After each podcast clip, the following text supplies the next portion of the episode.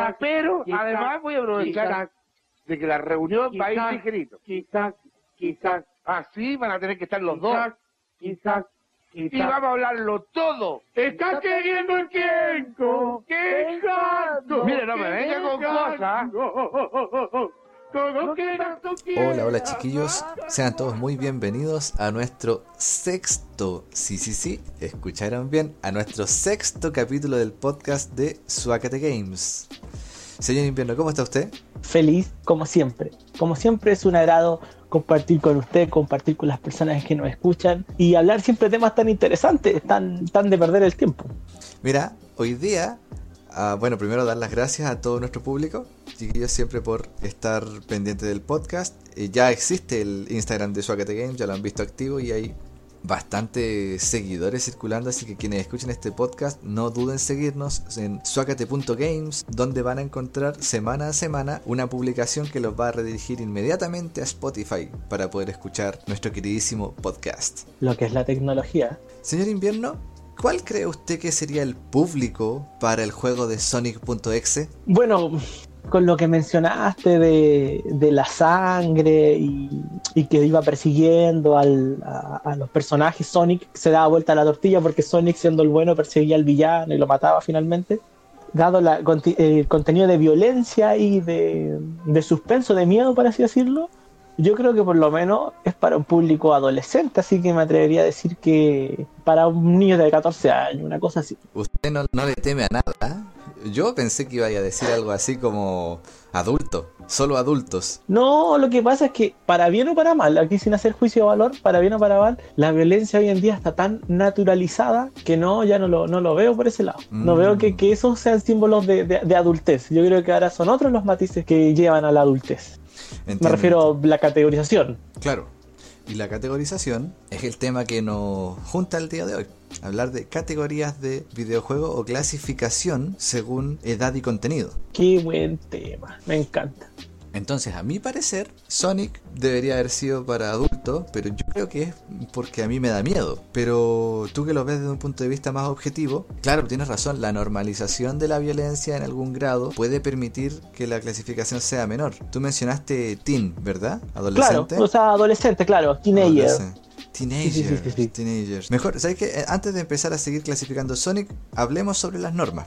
Hablemos específicamente sobre Partamos con nuestro tema, partamos con nuestro tema. La clasificación de los videojuegos en rango etario. Entonces, ¿con cuál quieres partir? Parte tú con alguna. ¿Cuál te tinca? Mm, yo creo que las más famosas para nuestro lado del mundo son la PEGI y la E SBR, que son la europea y la norteamericana específicamente. Pero eh, no, ¿no habrá que primero explicar un poquito, eh, profesor, lo que, lo que son las normas para la gente que no tiene mucho nexo, mucha idea de lo que es derechamente dentro del mundo de los videojuegos? Me Hacer un símil a lo mejor con el cine, Mira, que es más, más, más común. sí, pero no recuerdo bien la categorización en el cine. Tengo entendido que están las películas para todo público, las para mayores de 14 años y las para mayores de 18 años, ¿o no? Yo me acuerdo, yo me acuerdo cuando era niño y en la televisión, en, en, en TVN, en la televisión nacional, había así como aparecía una A de adulto. Y decía, este programa es para mayores de 18 años. O salía una F, familia. Este programa es familiar. Y la R. Eso ya no existe. Sí, ya no se usa, ya no se Ah. usa.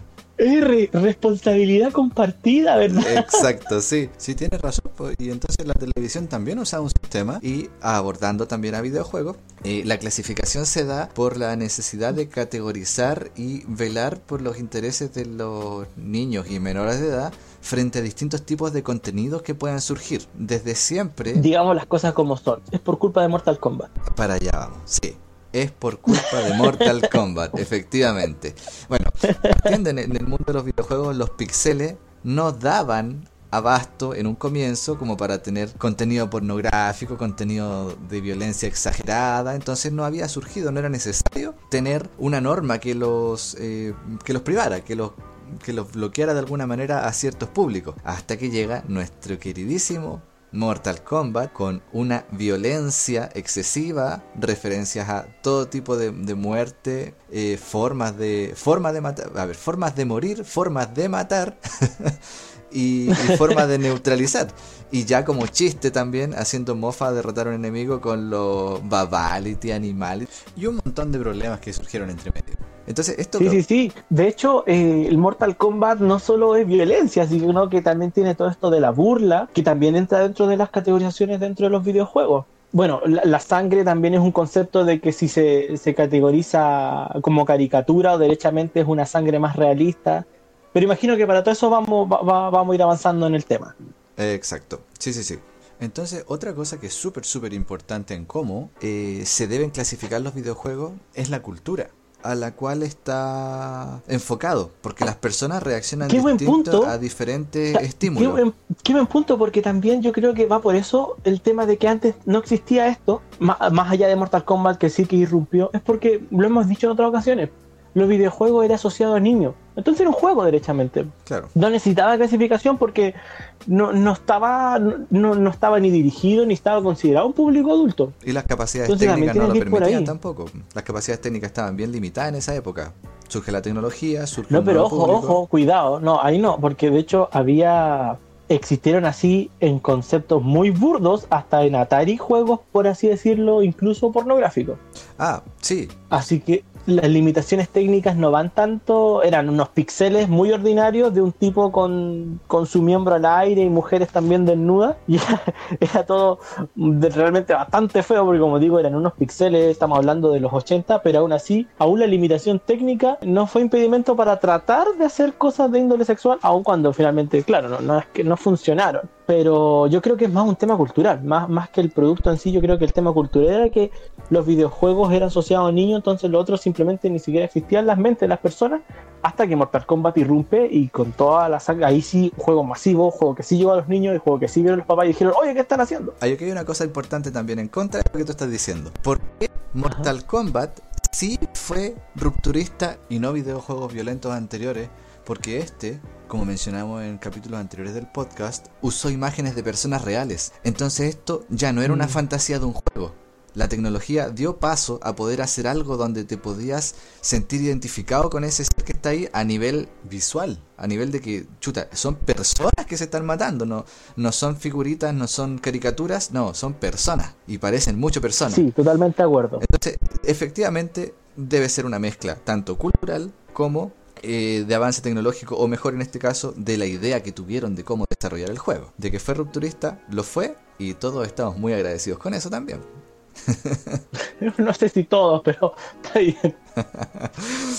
Ya, entonces, ¿por qué menciono el tema de la cultura? Porque dependiendo de la zona geográfica existen bastantes normativas eh, en cuanto a la clasificación por edad y por contenido, y entre ellas las más importantes y reconocibles por nosotros son SBR y PEGI. Eh, también hay alto conocimiento porque el nicho y la mayor industria de videojuegos está en, el, en Japón, de ahí nace, eh, que es Cero, también vamos a hablar de ella. Y finalmente lo que nos llama a nosotros como país tercermundista que somos, que me encanta mi país tercermundista, eh, la, norma, la norma chilena. Que no podíamos aliarnos a un trabajo bien hecho y se crea una nueva por nuestros queridos parlamentarios. Yo. Qué peleador. Mira, yo. eh, la, debo ser honesto, y yo, antes de que realizáramos este podcast, antes que me comentaras el tema, yo no tenía idea de la norma japonesa. No tenía idea. No sabía que existía la norma cero. Así que, personalmente, siendo una persona, tal vez no soy tan gamer, tan, no soy tanto como otros amigos que sí he conocido que son mucho más cercanos, pero tampoco soy una persona que no sepa nada. Y aún, aún así, en mi vida había visto la norma cero. Yo la había visto gracias a el juego que mencioné en el capítulo anterior, el LSD Dream Emulator. Ah, perfecto, perfecto. Porque como fue un juego solo japonés, me llamó la atención el logo en la esquina. Este juego yo lo descargué hace, no sé, deben haber sido unos 12 años, 10 años más o menos, hace mucho tiempo. Me costó encontrarlo. Y el, el dibujo, la fotografía que estaba en la página web donde lo descargué, eh, salía el símbolo. Ahí estaba. Ahí estaba. Entonces fue como que raro. Y miré y ahí averigüé sobre la norma, leí un poquito, lo olvidé todo y lo, lo volví a estudiar hace poco. Em, comienza, comienza tú. Menciónanos sobre la ESBR. Voy a leer el, el nombre, sí, que es Dale. Eh, Entertainment Software Rating Board, una tabla de rating de entretenimiento de software. Clasificación para videojuegos, clasificación para software de entretenimiento. Dale. A mí esta es una de las normas que más me gusta, eh, junto con la europea, no porque no conociera la japonesa, pero sin embargo creo que a mí, a mí la que más me gusta es la, es la europea por el tema de los colores, pero ya vamos a llegar a eso. Eh, a mí la clasificación norteamericana también me gusta bastante, me, me parece me parece bastante coherente porque aparte la encuentro bastante extensa. Siento que tiene hartos niveles. Primero quiero decir que yo al menos en lo personal estoy súper de acuerdo con la clasificación de los videojuegos. Eh, yo siento que es importante, efectivamente, no era un producto solo para niños, hoy en día más que nunca ya es un producto para, para diferentes niveles. Y me parece súper importante porque creo que la clasificación es lo que más puede luchar contra la cancelación de títulos o censura de títulos. Porque siento que cuando el juego está bien clasificado y se dirige a un público puntual, ya no es culpa del juego, es culpa del consumidor. Ya antes de nombrar la norma, quería explicar, contar una anécdota que a mí me pasó en algún momento cuando yo trabajé en alguna tienda de videojuegos. Y textualmente a mí me sucedió que un papá con un hijo fueron a comprar el GTA, el famoso GTA. Y resulta que, bueno, para los que no sepan, GTA en sí tiene una clasificación más madura. No sé qué clasificación tiene, pero claramente no es para niños pequeños. ¿Será para, para 17, profesor? ¿Para Mm. niños de 17 años, cosas así? Eh, sí, sí, según la clasificación es para 17 y ahí mencionas tú cuál específicamente dentro de ESRB. Pero quiero explicarle a nuestro público, a los que quizás no conozcan GTA, GTA significa Grand Theft Auto, Gran Ladrón de Autos, que es un juego donde eres una especie de pandillero, narcotraficante, eh, mercenario, pero no mercenario militar, sino que casi como un sicario de, de Pobla, y tienes que ir cumpliendo misiones al respecto. Eh, ganar respeto de pandillas, robar autos, asaltar gente, eh, desbaratar bandas criminales enemigas, hacerle una mexicana a otro tipo. Vida de delito hecho videojuego. Y la verdad es que bajo la forma y temática en que lo, lo proponen y las dinámicas y, y libertad que uno tiene dentro del juego, eh, se vuelve muy, muy, muy interesante. Dentro del juego uno puede... Adictivo incluso. Adictivo, sí. Uno puede seguir la campaña y ser un, un criminal. Y, y si quiere relajarse, puede jugar y moverse, manejar bien por la calle como un civil, eh, respetar los semáforos. Entonces, es, es un juego que se basa en tener un, un- un mundo abierto muy grande y te da libertad de hacer muchas cosas. Tengo entendido que en el último hasta se puede hacer una campaña para jugar tenis. Cosas así. ¡Qué loco! Mm, ¡Qué loco! Pero claro, la gracia en el fondo entra dentro, entra dentro de estas categorías de videojuegos llamados sandbox, cajas de arena. Que en el fondo incluso lleva a algunos, a algunos especialistas en videojuegos a una discusión, a que decir, no es un video, no es un juego, sino es un juguete. Porque lo- lo- el, lo- el juego siempre tiene un objetivo, siempre tiene una finalidad. En cambio, el juguete es solo un objeto con el que tú juegas de la manera que a ti te plazca. Entonces, algunos especialistas dicen que cosas como los videojuegos de cajas de arena, como Minecraft o como mismo GTA, no son, no son videojuegos, porque no son un juego, son un juguete, debería ser videojuguete. Lo clasificarían así, por el mismo hecho de que en el fondo no, no tiene una finalidad, sino que es un juguete con el que tú haces lo que te dé la gana. Pero no nos desviemos. Entonces, para hacer la corta, eh, llega un papá con un hijo, me piden el GTA, y el niño, no sé, pues habrá tenido 10 años, pongámosle. Entonces me dice el papá, yo quiero, vengo, qué sé yo, Navidad, cumpleaños, comprar el GTA para mi hijo. Y andar los dos juntos. Entonces yo le digo, señor, ¿sabe? El, el juego que usted, del que usted me está hablando no es un juego para su hijo, no es un juego para niños. ¿Por qué no? Porque, qué sé yo, lo explico más o menos lo mismo que ha explicado profesor ahora, digamos, de la violencia y de todo el contenido. Y entonces el tipo me dice, que "Eh, yo sé lo que hago, yo sé lo que le compro a mi hijo, a mí no van a andar diciendo. Ahí uno ya, yo no puedo hacer más. Yo cumplí con avisarle y finalmente, digamos, me dijo, y voy a comprar el juego para mí. Porque yo le dije, bueno, yo no se lo puedo vender si es para su hijo. Me dijo, bueno, yo voy a comprar mi juego para mí. Y ahí no tengo nada que hacer, porque él me está diciendo que lo voy a comprar para él. Que ambos dos sabemos que es mentira, pero, pero da igual. Sí, pues él es responsable. Claro, pero a mí eso es lo que me sucede. Me sucede que me gusta mucho la clasificación, como decía en un comienzo, porque creo que es la mejor batalla contra cosas como la censura o cosas contra la cancelación, que son cosas con las que yo no estoy de acuerdo. Yo siento que mientras un juego esté bien clasificado, está bien. Y ya es responsabilidad de la persona que lo compra, que en este caso es el adulto, el adulto responsable. Si el adulto no sabe lo que está jugando, lo que está haciendo su hijo, la verdad es que es responsabilidad del adulto Así al menos lo veo yo, puedo estar equivocado, pero así lo veo yo.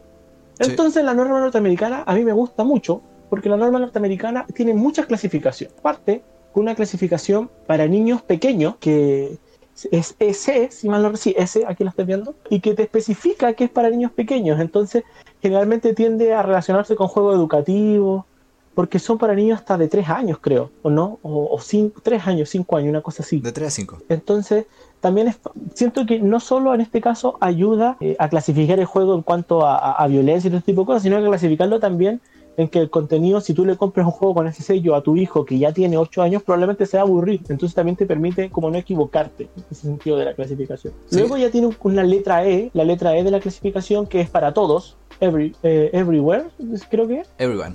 Entonces ya es para todos, qué sé yo, público infantil.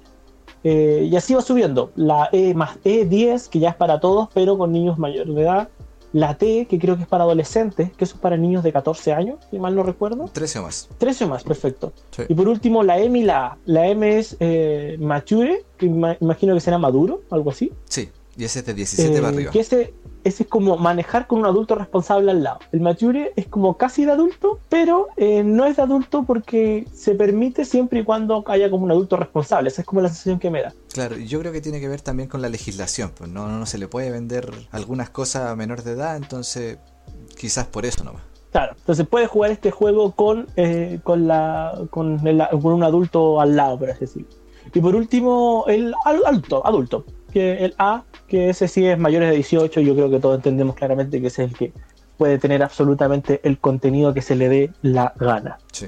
Esa es la, la clasificación y mencionar también que dentro de dentro de esta forma de clasificar está el símbolo RP, que es clasificación pendiente. Muchos juegos dicen ya saliendo al mercado RP y significa que no, no se ha hecho todavía, pues entonces hay que tener cuidado eh, frente a una compra de ese tipo. Bueno, pasando un poquito a la clasificación que mencionabas tú, invierno, eh, quería mencionar que, por ejemplo, la E para niños pequeños, juegos infantiles más bien educativos, o sea, esa era la C. La E, por otro lado, de Everyone, eh, tiene que ver ya con temáticas más competitivas. Eh, en este caso aparecen FIFA, Pokémon. Los E más 10 ya aparece un poquito la, la violencia.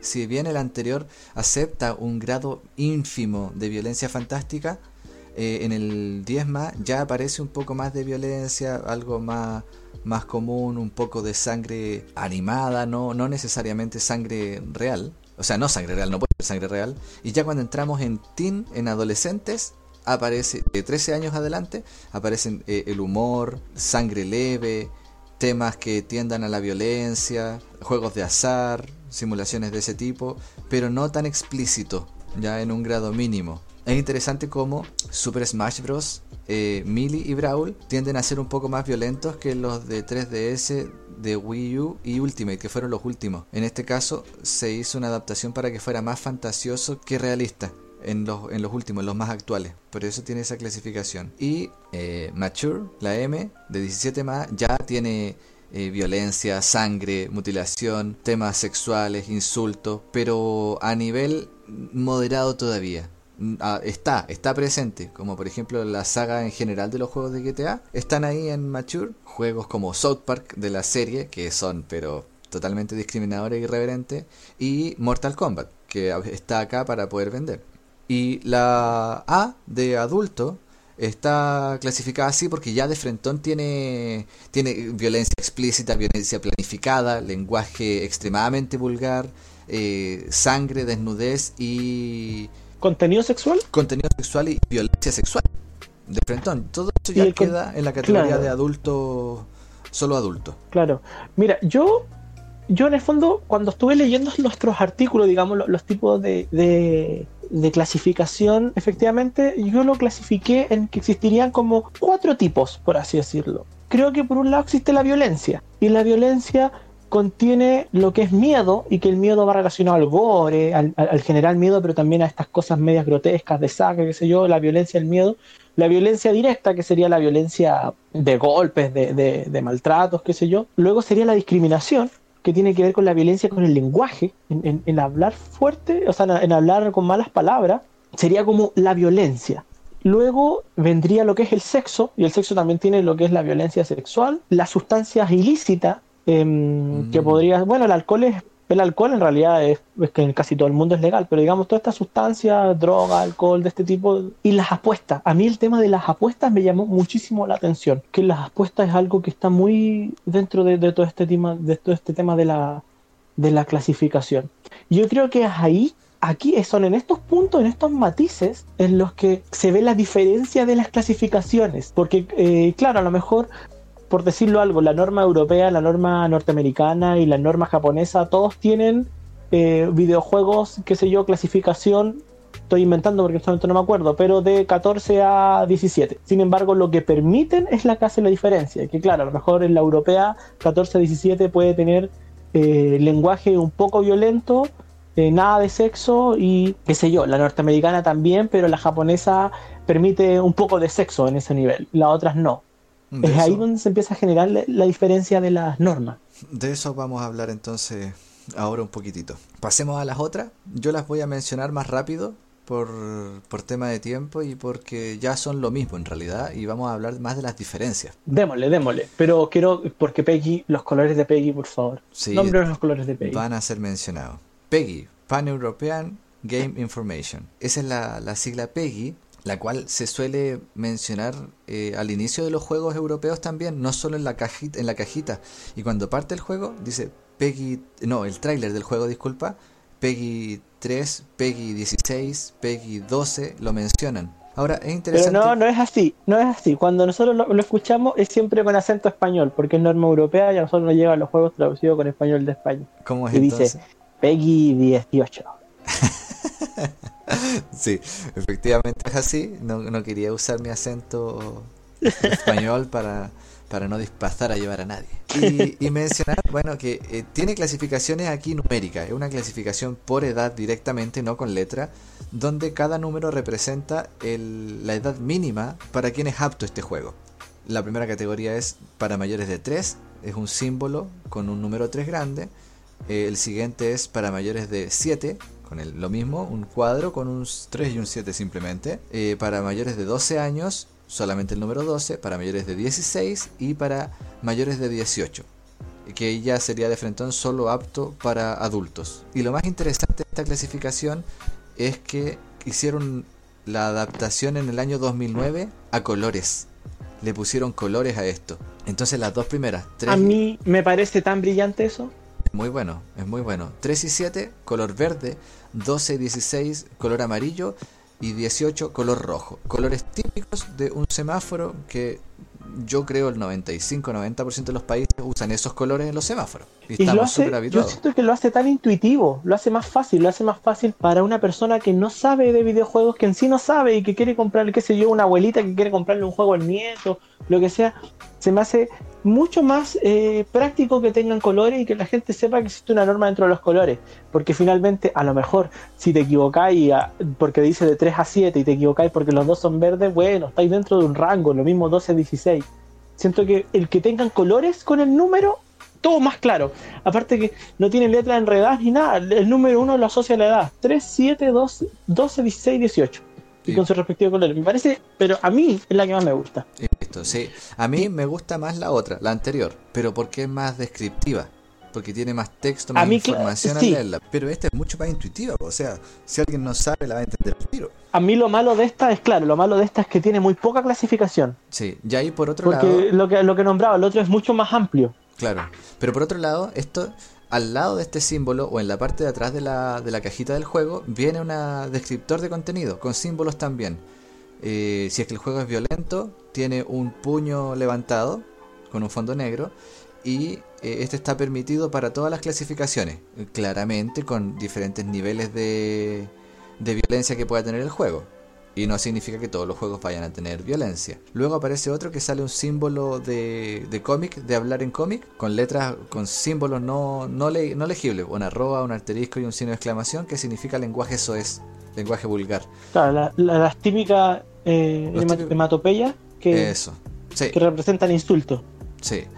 De 12 para arriba. 12, 16 y 18 pueden tener ese contenido. Esto significa el tiro, un, un juego de clasificación 3 o 7 en PEGI no puede tener lenguaje soez. El tercero es una araña que dice miedo, es de 7 para arriba, no le pueden colocar un juego de miedo a niños muy pequeños. Y claramente el grado de miedo que pueda generar eh, en un PEGI 7 no es el mismo que en un PEGI 16. Eh, otro símbolo que tiene referencia a sexo, que es de 12 para arriba, pero también eh, en cuanto al, al grado de referencia sexual claramente. Explícito solo en 18 más. Y insinuaciones o cosas sugerentes tienen en 12 o 16. Eh, referencia a droga, Claro, una jeringa. Claro, iba subiendo dependiendo de lo, de lo que entregue, de lo que muestre. Discriminación, como habías mencionado tú. Salen, qué terrible, salen dos blancos y un negro al medio y más chiquititos. Deben estar discriminándolo quizás por ser negro. Está mal ahí. O por ser chico, O por elige ser lo que queráis. Sí, Yo me siento discriminado porque yo soy chico. Así que me siento, me siento discriminado aquí, me, me va a poner a llorar. Me da miedo. Ah. No, no, pero, pero- terminemos el podcast. Pero es interesante, es interesante que los anteriores no habían sido una, una- tan estrictos, pero si el juego llega a tener discriminación de algún tipo, inmediatamente es solo para adultos, inmediatamente 18 más. Si podcast. tiene, Interesante. si tiene apuestas eh, de 12 para arriba y dos categorías más, uno que es juego en línea, que no tiene categorización de, de edad restrictiva, pero es un dato a considerar. Si es que la, la persona que va a jugar el juego, un niño, tiene contacto con otras personas y puede ser algo malo o bueno. Y otro. Claro, no, si lo- los juegos los juegos online se prestan aparte para insultos de todo tipo, de, porque claro, tú no sabes quién está al otro lado de la pantalla. Eso es un tema a considerar claramente para jugar con un niño. Sí. Y compras dentro del juego, que si es alguien que no tiene la responsabilidad, puede llegar y hacer zumbar una tarjeta de crédito con microtransacciones. Ah, los, ya, los micropagos, claro. Te avisa que se puede comprar dentro del juego. Sí, bueno, si te, das cuenta, cada vez vamos agregando más cositas a las normas. Esta es la, la PEGI. Y finalmente, ya más breve todavía, la norma 0, que es la norma japonesa. eh, tiene categoría 0A para todas las edades, 0B de 12 años para arriba, 0C de 15 años para arriba, 0D 17 para arriba. Eso ya sería el M del ESBR. Y Z que es solo para adultos mayores de 18 años. Y también tiene símbolos respecto a como los de Peggy. Es como una mezcla de las dos. Unos corazones para amoricitas que tienen referencia, pueden tener referencias sexuales. El símbolo de hombre y mujer para sexo. Violencia es una mano con un cuchillo. Miedo a un fantasma. Y así otros símbolos muy similares a, los de, A mí la norma japonesa no me gusta nada. A mí, lo- lo- aparte que la conocí hace poco, a lo mejor porque estoy poco familiarizado, pero el hecho de que el A, que siempre es para mí como asociación de adulto, de 18, sea la más baja, sea la de niño, porque claro, parten A, B, C, D, y excepto que el adulto es Z, eh, ya de por sí me molesta mucho. Me molesta mucho, me genera mucho conflicto. Obviamente no estoy familiarizado con esta norma. Que la A sea de, de niño y de ahí para adelante ya todo mal. De hecho, que sea con letras me parece al contrario, muy poco intuitivo. Por último, como decimos, la norteamericana es bastante descriptiva. Entonces, si bien no entiendes a lo mejor las letras que salen, pero tiene mucha descripción. Mm. Y la y bueno, la, la, la europea, ¿para qué decir? Va, los, los, números, los números van directamente relacionados con la edad. Sí. Pero esta a mí, no, a mí no me gusta nada. A mí estéticamente la encuentro muy linda. A mí me gusta estéticamente la norma la norma japonesa, la norma cero. Y bueno, rescatar también que algo que mencionaste tú en un comienzo y que tiene que ver con lo de la cultura y, y tipo de persona frente a la que se vende, el, el público a nivel cultural. La norma japonesa acepta contenido sexual leve desde los 12 años para arriba. Mientras que la ESBR no hace mención del contenido sexual hasta teen. No, hasta mature. No debía saber contenido sexual Sí. de ningún tipo en la norma gringa. En cambio la Sí, yo en japonesa se acepta. en general noté que noté que la, la norma la norma japonesa en comparación a las otras dos es mucho más permisiva, por así decirlo. Porque de hecho, solamente como las cosas de alcohol y apuestas, según recuerdo, son las únicas que estaban como dentro ya de, de clasificación más adulta y ni siquiera solo de adulto, sino que un poco más de, de adulto, pero De 15 para arriba. pero en general del resto el, el resto de los temas eh, estaban casi para todas las edades permitidos probablemente lo único que es de adulto a adulto es, el- es la, es el- el- la sexualidad explícita. Pero saliendo de ahí, como digo, es mucho más permisiva en comparación a las otras normas. Sí, bueno, la cultura también es, es bien distinta a la occidental que, que tiene PEGI y SPR. Claro. Y como en Chile somos tan distintos, también se nos ocurrió hacer nuestra propia norma. Porque somos súper distintos al mundo occidental. si es cosa hemos hablado, Claro, ¿no? obviamente tenemos parámetros completamente distintos con Estados Unidos y Europa. La norma chilena es, es muy interesante porque el espacio que ocupa el etiquetado gringo, el etiquetado europeo y el etiquetado japonés debe ser no más de, de 2 por 3 centímetros o a lo más 4 por 4 a reventar. Y yo creo que es mucho decir eso, 4 por 4 centímetros. Pero la norma chilena es lo más invasivo que puede existir. Exige ocupar por lo menos el 25% del espacio de la superficie de ambas caras del, del juego. O sea, un cuarto, un cuarto de la caja tiene que estar tapada con la norma. Un cuarto, de- o sea, te perdís toda la carátula. Y tiene que Es ser una legible a simple vista. exageración. O sea, yo, yo en general, cuando la vi, cuando recién apareció todo esto, nosotros estábamos estudiando cuando esto apareció, de hecho fue tema, conversamos en algún momento. La norma chilena, siento que no, no tenía mala intención, por así decirlo. Pero al final fue descabellado y completamente innecesario, y es completamente innecesario. Yo entiendo que, por ejemplo, efectivamente para el cine existe una clasificación casi de cada país eh, donde la película llega al país y es clasificada para que sea transmitida en el cine de acuerdo a tal, y cual rango de edad. Lo entiendo y me parece bien porque ahí el que se hace responsable de transmitir la película es el cine. Eh, así como cuando se transmite en la televisión, también es responsable la televisión de lo que transmite a tal o cual horario. Y qué sé yo, la frase típica, a partir de las 22 horas estamos, eh, te, te está permitido transmitir programas para mayores de 18. Claro. Pero en el caso de los videojuegos, en el caso de los videojuegos, ¿a quién le transmites toda esa responsabilidad? Y al final fue súper malo, primero a nivel de negocio, porque la norma chilena quería imponer que el producto de fábrica, el producto de fábrica, trajera impuesto este, este logo, este sello. Ahí pasa ahí pasa a llevar empresas, Ustedes- a gente, a todo, todo, todo. ¿Ustedes creen que a la misma compañía que hace GTA, llamada Rockstar, que es una de las compañías grandes de videojuegos, que está allá en Estados Unidos, le importa la normativa chilena de cómo va a venderse y comercializarse el juego acá? Cuando nosotros tenemos que representar como el 0,2% de sus ventas, si es que. Entonces me pareció tan ridículo. Que, y al final, ¿quién se llevó ese peso? ¿Quién se llevó el costo de poner semejante logo de, de, de normativa?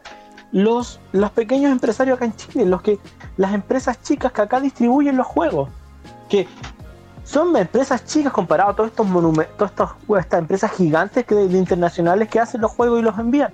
Entonces todas estas empresas tuvieron que asumir ese costo y ellos colocarle un, un reenvasado al envase del, del juego para que se pudiera vender en Chile, por lo menos de lo que estamos hablando del concepto físico de los juegos. Entonces, primero por ahí, todo mal. Segundo, no somos tan diferentes. Podríamos simplemente habernos ceñido o a la norma europea o a la norma norteamericana. No, es que era cosa de estudiarla, era cosa de vienen. estudiar las normas y darse cuenta de que en realidad están, están bien, están bien, no, no. La verdad es que siento súper objetivo, uno lee las normas que acabamos de revisar con todos sus detalles y todo. A lo bien. mejor la japonesa no, es cierto. La japonesa ya queda muy distante. La japonesa tiene otro nivel cultural y otro concepto.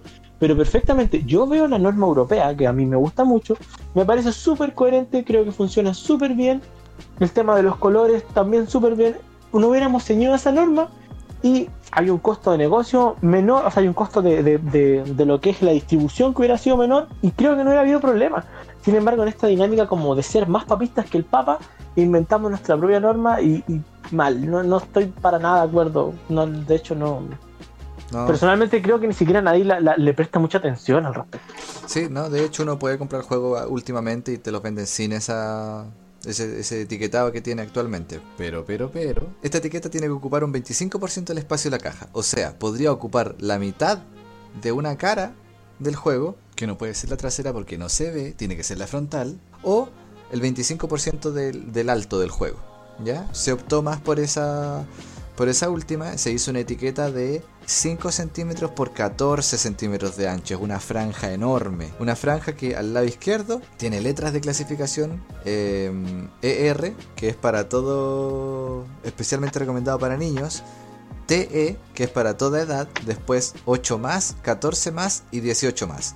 O sea, estos tipos pescaron eh, ESBR, pescaron PEGI y las mezclaron. Y aparte, al lado, en el otro cuadro que quedaba, le pusieron una descripción con palabras que dice videojuego especialmente recomendado para niños, recomen- eh, videojuegos sin contenido objetable que puede ser visto por personas de cualquier edad. O sea, ahí como que ni siquiera se hacen responsable porque dice sin contenido objetable nomás. 8 o más dice eh, un pequeño porcentaje de lenguaje inapropiado, insinuaciones sexuales o violencia. ¡Wow! Chile es peor. Insinuaciones sexuales o sea, o es- violencia a partir de los 8 años. Es tolerado. ¿En serio? Eso dice. Y es una hoja que es en un artículo de Sonar FM y se ve que es un escaneo de la legislación, un escaneo de la página de la ley que, que está puesto aquí. Después dice 14 más, un porcentaje moderado de lenguaje inapropiado, insinuaciones sexuales o violencia. Y 18 más, un porcentaje importante de lenguaje vulgar, material sexual explícito, desnudez frecuente o importantes niveles de violencia. Yo me imagino que aquí el 18 más debe ser como el M, el mature. Porque si no está aquí, en el 18 más el M, entonces está en el 14 y sería una brutalidad pasarle juegos así de violentos a niños de 14 años. Ay, qué loco, qué loco. En realidad debimos haber copiado la norma. no, está- no estoy de acuerdo con nuestra clasificación. Ahora, Además de que una mezcolanza efectivamente de las otras. Por otro lado, el tamaño que usaron es como tomar la idea de Peggy, usaron la idea de la clasificación gringa, tomaron la idea de Peggy de los colores y lo hicieron gigante. Hicieron una cuestión horrible. Entonces, chuta, no. Lamentablemente la norma chilena no, no fue bien trabajada. Más que seguro que algún apitutado por ahí, ah, yo hago el proyecto y le salió como el poto. Yo tengo, yo tengo mi cuñado que lo hace por menos. como los tatuajes son tan chistosos esas cosas. Yo tengo un tío que trabaja en Nintendo. Oh, el tío Nintendo, no me acordé de esa cuestión. Él nos Eh, puede ayudar. mencionar un dato importante con respecto a las clasificaciones y ya es para, para saltar a otro tema y es que las clasificaciones de adulto las compañías las evitan a toda costa y es por eso que eh, existen clasificaciones como maduro de 17 más y adulto por separado a pesar de ser solo un año de diferencia porque así eh, hay consolas que eh, prohibieron su venta de, de juegos A con clasificación de adultos 18 más. Como por ejemplo, como lo son Nintendo, Sony y Microsoft, que no permiten clasificación de adulto en sus consolas.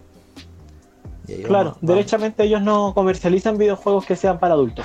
No.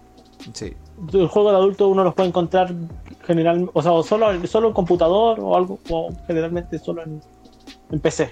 Pero nada, consolas no, no se prestan para los videojuegos adultos. nada, nada. Y bueno, con respecto a eso mismo, eh, yo encontré una listita con juegos clasificados en, en A. Y la mayoría tienen eh, contenido sexual fuerte. Ni siquiera el problema es la violencia, es el contenido sexual fuerte. Pero hay uno que me llamó mucho la atención, que fue, lanzado el año 2004, fue clasificado según la ESBR como lenguaje violento, contenido sexual fuerte, como todas las cosas malas, y por lo tanto con clasificación A. Y se llama Grand Theft Auto San Andreas. El GTA San Andreas está clasificado para adultos. Y este juego, Otra vez nuestro querido GTA. y este juego salió para PlayStation 2 y para Xbox. O Con sea, la clasificación adulto.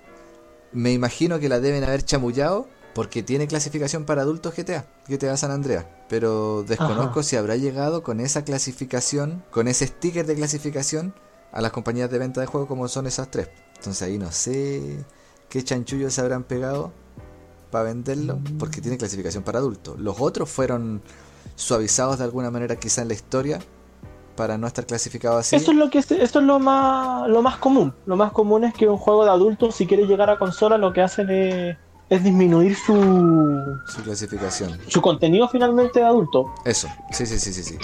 Bueno, hay otro juego que se llama Hatred, que es un juego donde eres un asesino serial que se volvió loco y sale a matar gente a la calle y de todo. Que también está en clasificación A y salió el 2015 solo para PC, para Windows. Y otro que es interesante, que es del año 98, un juego de pelea similar a Mortal Kombat llamado Thrill Kill, que estaba clasificado para adultos. En esa época iba a salir en la plataforma de, de PlayStation y se canceló. Se canceló este juego. ¿Por qué? Porque ahí fue cuando PlayStation empezó a... Uy, es que es muy violentito, puede ofender a mi gente. Quiso colocar. Entonces se canceló, no Mm. salió más. Pero la diferencia con Mortal Kombat, porque Mortal Kombat sí se vendía, es que Mortal Kombat tiene una barra de vida y se daña nomás, ¿ya? Y, y muere y la violencia es como sin ningún incentivo adicional que ver la muerte y sangre. Acá, aparte, en vez de tener una barra de vida, tiene una barra de matanza. Que hace que mientras más dañes, más violento, sea todo mejor y, y tiene, tiene bonificación. Entonces, no solo te celebra con lo visual, te celebra y te da power-ups, te da beneficios el hecho de ser más violento y más sanguinario. Entonces dijeron, no, esto es mucho, no lo, no lo sacaron. Y eh, Ah, es el juego más lucrativo que ha sido cancelado. Porque después se venden como, como mercado negro y ha sido de los más lucrativos que ha, que ha existido. wow. Ajá. Bueno, ¿Qué Mortal, pero Mortal Kombat ha, se ha suavizado con el tiempo, o más que suavizado, se ha ceñido, digamos, a la clasificación que él mismo provocó en su momento. Y también están ahora todos estos elementos como de desactivar la sangre, para que sea para un público más apto, para que sea para más personas. Claro, lo han hecho un poquito más fantasioso, yo creo. Bueno, y DC versus Mortal Kombat. Ah, hable- hablemos de eso, de comparativas de juego. Antes de que justo, justo, justo hables de ese. Eh, hay una, una cuestión interesante que es los juegos Injustice y Mortal Kombat. Porque Mortal Kombat, como tú dices, Ya, tiene ya, una, sí, sí, una- sí. una clasificación M, que es 17 más, que tiene violencia, que llama a la violencia. Pero por otro lado, Injustice usa el mismo motor gráfico. Y si uno los ve, son casi exactamente iguales. El Injustice es un juego de, de los superhéroes de DC, Superman, Flash, Batman, que pelean contra los villanos. Y el otro caso que es lo mismo, funcionan casi exactamente igual, pero tiene clasificación teen para adolescentes. Entonces yo em- empecé a indagar, empecé a averiguar y la razón es que eh, Injustice es más fantasioso y por eso puede bajar su clasificación. No así Mortal Kombat que es más realista, por así decirlo. Más enfocado Y tiene que tener menos violencia. Yo creo que nadie quiere ver a Superman perdiendo la columna ni cosas así. Que bueno, es lo que nos lleva a- a DC versus Mortal Kombat. Exacto. O Mortal Kombat versus DC. Porque, bueno, partiendo porque obviamente después de mucho tiempo y de mucha fama y de mucho éxito de Marvel versus Capcom y Marvel versus Street Fighter y todas esas cosas, los vecinos se pusieron celosos. Yo creo que se pusieron celosos los dos, los dos vecinos. Por el lado de Street Fighter se puso celoso el vecino Mortal Kombat y por el lado de Marvel se puso celoso el vecino de DC. Sí, Entonces dijeron, hagamos lo que mejor haríamos como compañía madura y adulta. Hagamos lo mismo, copiémoslo y hagámoslo mal. Porque es como la dinámica que se produce. Entonces, como, como competencia, eh, Coca-Cola versus Pepsi, ellos crean, eh, no sé si se llama Mortal Kombat versus DC o DC versus Mortal Kombat, pero que de- sería finalmente el símil a Street Fighter versus Marvel. Marvel vs. Capcom o Eh, Marvel vs. Street Fighter, sí. Entonces, y resulta que no gustó, y yo creo que no gustó. Yo soy muy fan de DC, muy fan de DC. Y yo creo que no gustó a ninguno de los dos públicos. Al público de Mortal Kombat no le gustó porque es lo mismo que estamos hablando, porque se le bajó la violencia. Se le bajó la violencia al Mortal Kombat y entonces ya te están cambiando un producto que no es. Eh, y por el lado de DC, a mí también nunca me gustó mucho el juego de DC. Porque, por ejemplo, claro, personajes como Superman, como Linterna Verde, la verdad es que yo lo sentí muy nerfeado. Nerfeado el concepto, digamos, de que muy el- su poder muy, muy bajado. Los ablandaron. Eh, claro, porque claro, efectivamente, ¿cómo haces que Batman pelee con Superman sin ningún alimento extra? Pues no puede, pues está, está- es súper lejano de la realidad de los cómics, por así decirlo. Entonces yo como consumidor de DC me pareció un muy mal juego y yo creo que los de Mortal Kombat por su lado igual, ambos dos se sintieron defraudados en diferentes matices y al final la mezcla salió pésima. Pero lo que nos aboca en este momento, ahí tenemos un juego que para poder llegar a más público y para poder cumplir con las expectativas de la compañía con la cual estaba trabajando, tuvo que bajar su nivel de violencia. Y efectivamente, claro, después de esto nace un juego que se llama Injustice, que es un juego de pelea solo de DC.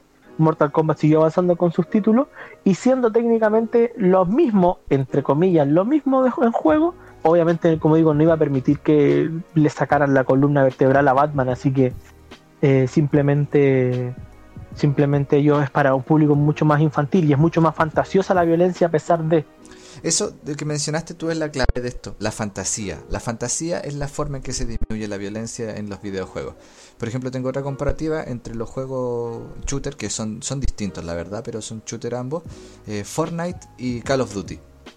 Call of Duty una temática más realista de guerra, belicista, eh, con lenguaje violento, en el cual está clasificado como M para 17 o más, y Fortnite, que es un juego enfocado literalmente para niños. Eh, eh, a mí me agrada eso porque está enfocado para teen, que es de 13 más, pero Fortnite no y realmente está enfocado para niños de, de 11 o más, de 10 años o más. Y juegan niños de 10 años o más. Debe ser un enfoque oculto que tiene. Pero no lograron bajarle la clasificación por, por los disparos. Por los disparos de la temática en general.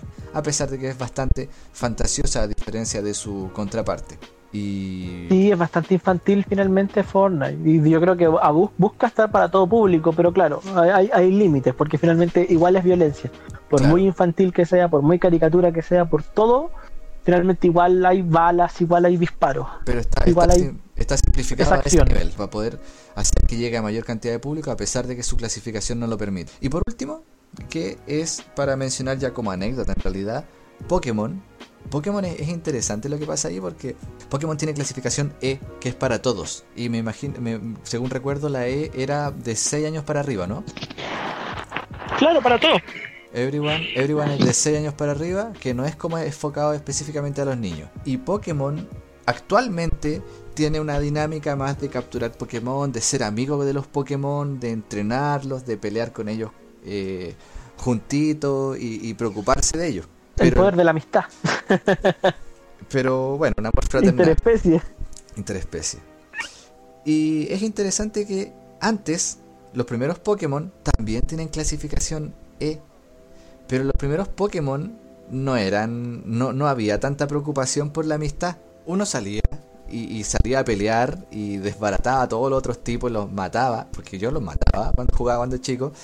Y. De hecho, en sí la historia no era tan profunda, po. No, pues no, entonces uno no logra meterse en el tema de la amistad como algo para todo niño. Entonces, ¿por qué, ¿por qué recalco esto? Porque yo creo que los Pokémon más antiguos no están bien clasificados, dado que si uno le pasa un Pokémon a un niño de menos de 10 años, ese niño no necesariamente se va a dar cuenta de que está eh, peleando con un amigo a su lado y que van a lograr algo juntos.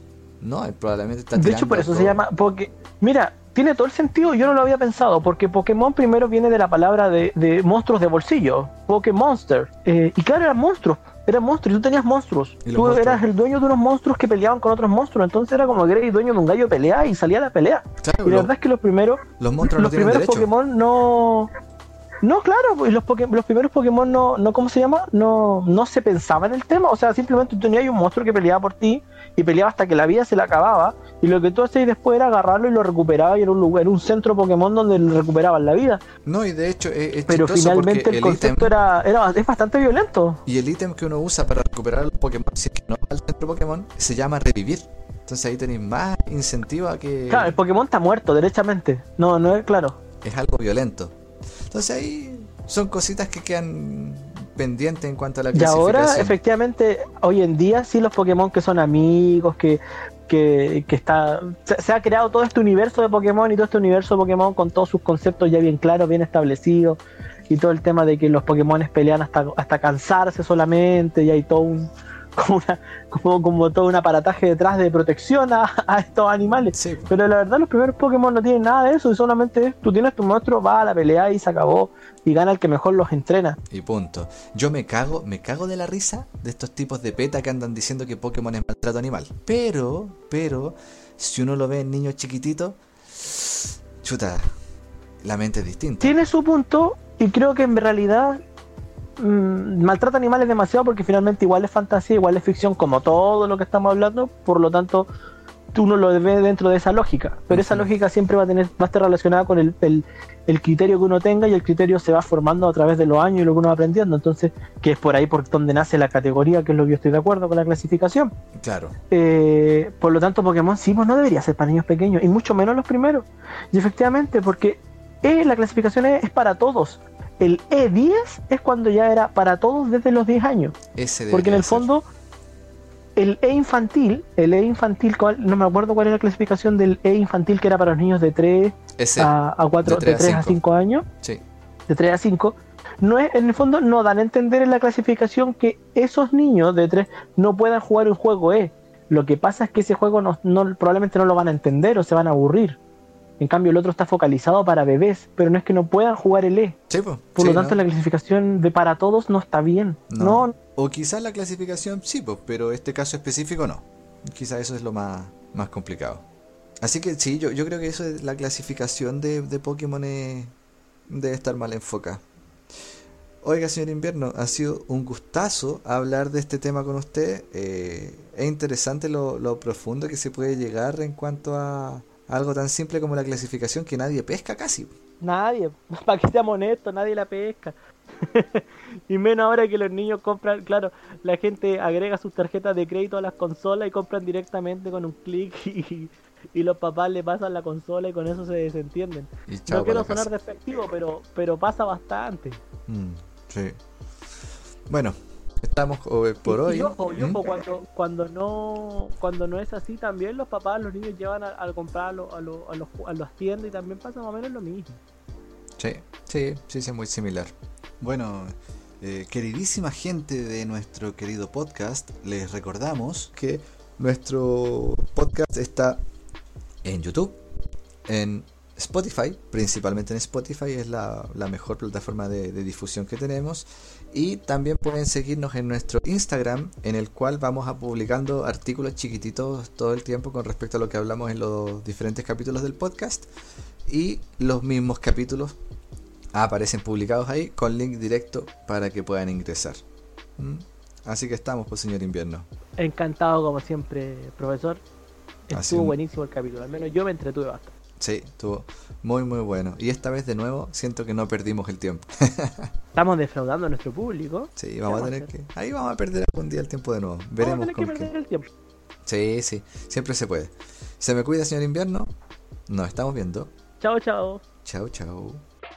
Y el piano que me cayó a mí. ¿Usted cree que me voy a olvidar? Está que coqueto, pensando, pensando, como que más tú quieras, hasta cuándo, hasta cuándo. ¿Usted va a venir la próxima semana, don Carlos? Quizás, quizás, quizás,